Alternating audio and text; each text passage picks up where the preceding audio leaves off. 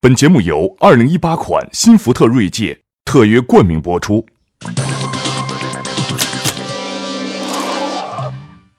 各位喜马拉雅的网友朋友，大家好，欢迎您来到这一期的秦朔朋友圈。今天呢，我们要说一说二零一八年中国互联网的三大战役啊。最近关于这个互联网，有的人说移动互联网已经结束了，接下来是 AI 的时代啊。可是按照我的看法呢？AI 更像是基于移动互联网这样的一个数据平台之后的一个升级版。其实，移动互联网的战役啊，还远远没有结束。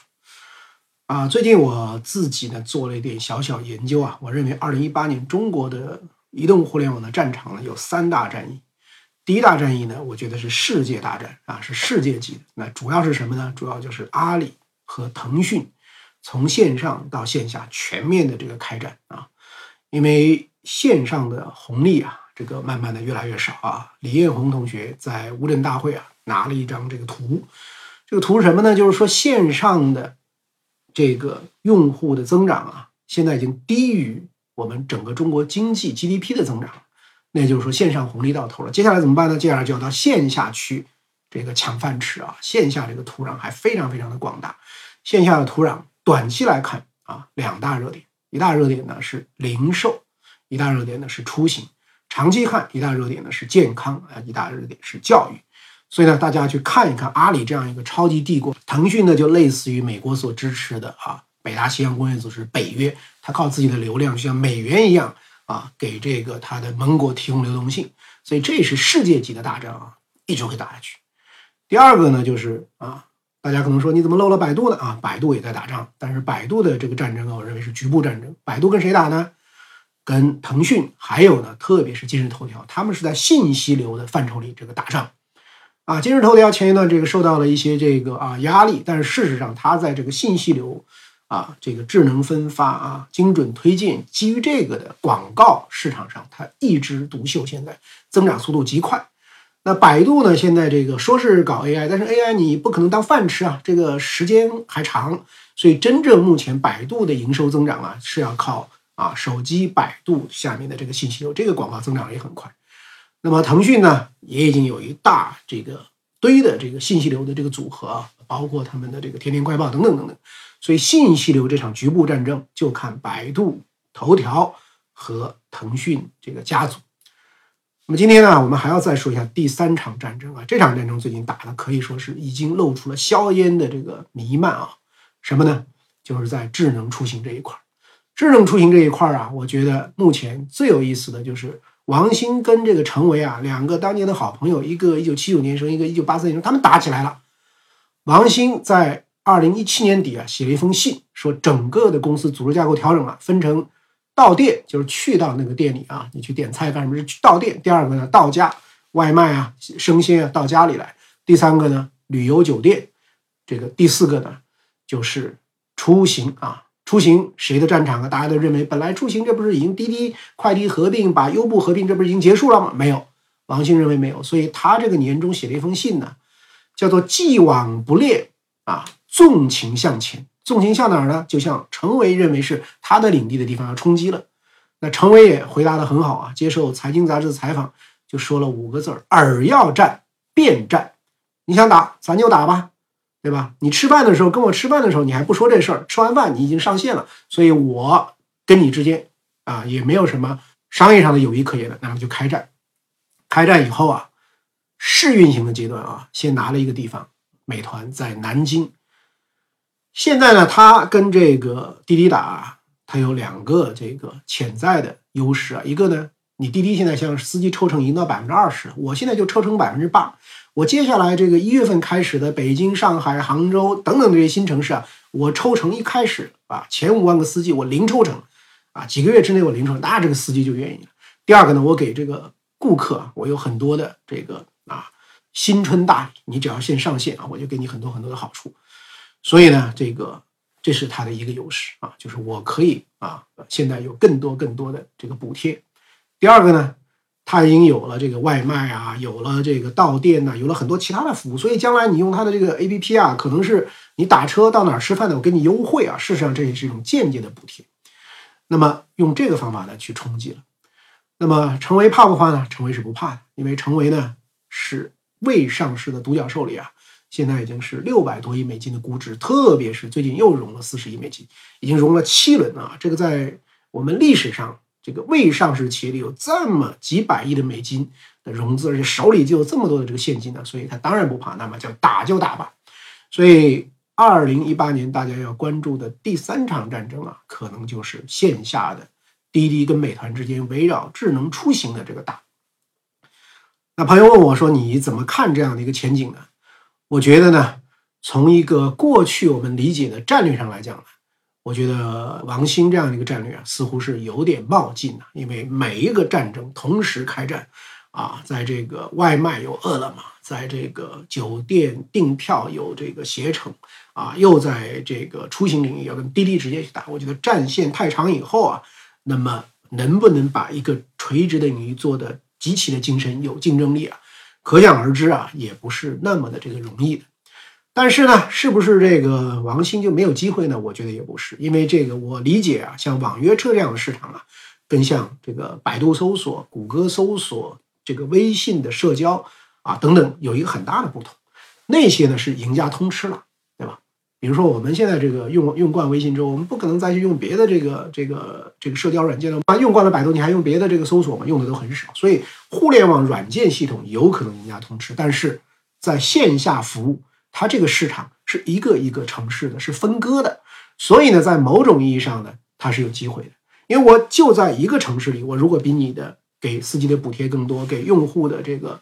啊，好好处更多，那么我就有可能各个这个击破，所以呢，这是线上跟线下很大的不同。线上更有可能一一家通吃，线下呢，它其实是有一定的分割性啊。这就有点像线上你用一个东西是一样，但是你线下你说买包，你说买车，你说买什么，那品牌就很多。所以我觉得呢，滴滴可能有一点点放松，就是在它获得了整个市场以后，它在市场现在网约车占已经占到百分之九十九了。那么这个时候呢，我认为应该不要啊把竞争的门槛放的那么低，应该把竞争门槛继续提高。什么叫竞争继续提高？当时还是不要那么简单的就开始给司机那么多的抽成，给用户啊啊那么多的现在的很多的加价，就开始想着要赚钱了。那么你这样一弄呢，这个市场就出现机会了，很多人就要进去了。所以呢，我觉得二零一八年三场大战，全局性的世界大战，阿里对腾讯，这个两场局部战争啊，一个已经开打了。就是这个信息流方面的头条啊、百度和腾讯，但是最最值得关注的这个局部战争刚刚开打，饵要战便战，然后一个要纵情向前，那么这个呢就是王兴的美团和滴滴的啊，成为他们之间的这个大战，究竟打得怎么样，我们拭目以待。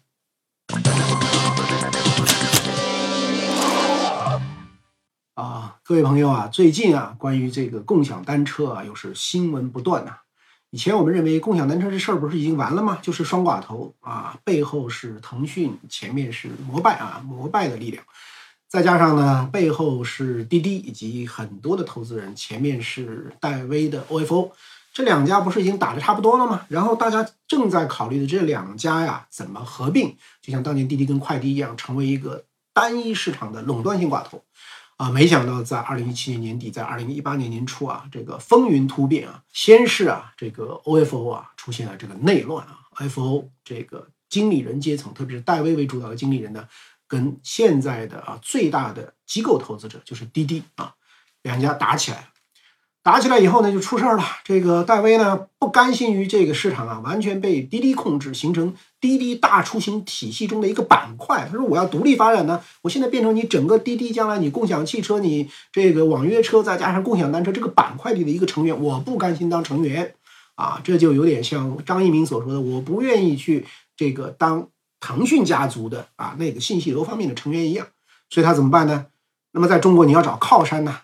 那除了这个腾讯，腾讯人家已经是在支持这个摩拜了，那靠谁呢？今天中国最大的靠山当然是马云爸爸了，所以就找了这个蚂蚁金服。那么按照最新的这个说法呀，就是 OFO 啊，阿里可能要投十亿美金，那么阿里会主控啊这个 OFO 了。那么所以呢，我们看到阿里就入局了。那看到阿里入局，他还发现很有一个很有意思的，就是阿里不仅现在要当白衣秀士，要去救这个戴威，阿里还干什么呢？阿里啊，就去投了啊，这个 Hello 单车哈罗单车呢很有意思啊，这个原来大家都认为这个不行了啊，没想到在最近的大概一个多月的时间里面，先是啊融了十亿人民币啊，这个是复兴啊、纪元呐等等他们投的，很快啊又从这个蚂蚁金服领投了三点五亿美金，一个一个多月的时间融了三十三亿美金，所以今天中国的私募市场啊比你 IPO 融的钱还要多。那么蚂蚁金服干嘛要投这么多钱？又要扶持一个这个新的一个品牌呢？啊，这个哈罗单车呢？而且据说啊，蚂蚁金服的 CEO 井贤栋把马云送给他的一瓶价值一百二十万块钱的茅台酒啊，那那那不知道是什么样的啊，几十年啊，可能是几百年的，我们不知道。反正有媒体说，这一百二十万一瓶茅台酒跟哈罗单车啊勾兑的时候都喝了啊，一定要势在必得。说这个哈罗单车后面有一个二维码，这个全部。都是这个蚂蚁金服啊，都是支付宝啊，对他们的这个导流啊，非常非常有帮助。所以你也看到，当战争从线上打到线下，线下如何为线上导流变成一个关键的时候呢？线下的很多的这个产品与服务啊，又变成互联网的入口。那这个入口呢，阿里呢志在必得。阿里已经漏掉了两个入口了，两个很重要的入口。一个呢，当年滴滴跟这个快递合并的时候，阿里放弃了这个主导权。所以呢，等于说是在网约车这个入口，它已经丢掉了。那么第二个这个非常非常重要的入口呢，本地生活啊，因为它最早投了这个王兴啊，那么后来王兴的美团跟点评合并，变成一个很大的这个入口以后呢，他们又跟腾讯啊发生了更为密切的联系，而阿里自己的这个口碑啊，自己的本地生活啊，当年一度他放弃了啊，那么重新来那就慢了。所以你看，本地生活的入口呢，它也放弃了。那么你想想看，出行网约车你没了，本地生活你没了，那么接下来入口是什么呢？除了零售以外，很重要的入口啊，你天天总要骑单车啊，天天总要出行啊。所以阿里认为呢，这个入口啊，志在必得。或许阿里觉得呢，这个入口也不一定就像本地生活跟这个网约车那么大，但是呢，这个市场如果又被腾讯啊支持的摩拜给控制了，或者被滴滴给控制了。我们知道滴滴后面的，腾讯也是很大的股东，那就意味着这个入口，阿里又没饭吃了。所以阿里呢，我认为对于他来讲，无论是主动的出击，还是一个被动的防守，这个出行啊，绝对不能再丧失阵地了。所以阿里不仅在 OFO 里有它的这个股份啊，当然相对滴滴是比较少的，而且他还要这个把。哈罗单车啊，这样一个完全主导的，成为第一大股东，他要牢牢的这个拿在手里。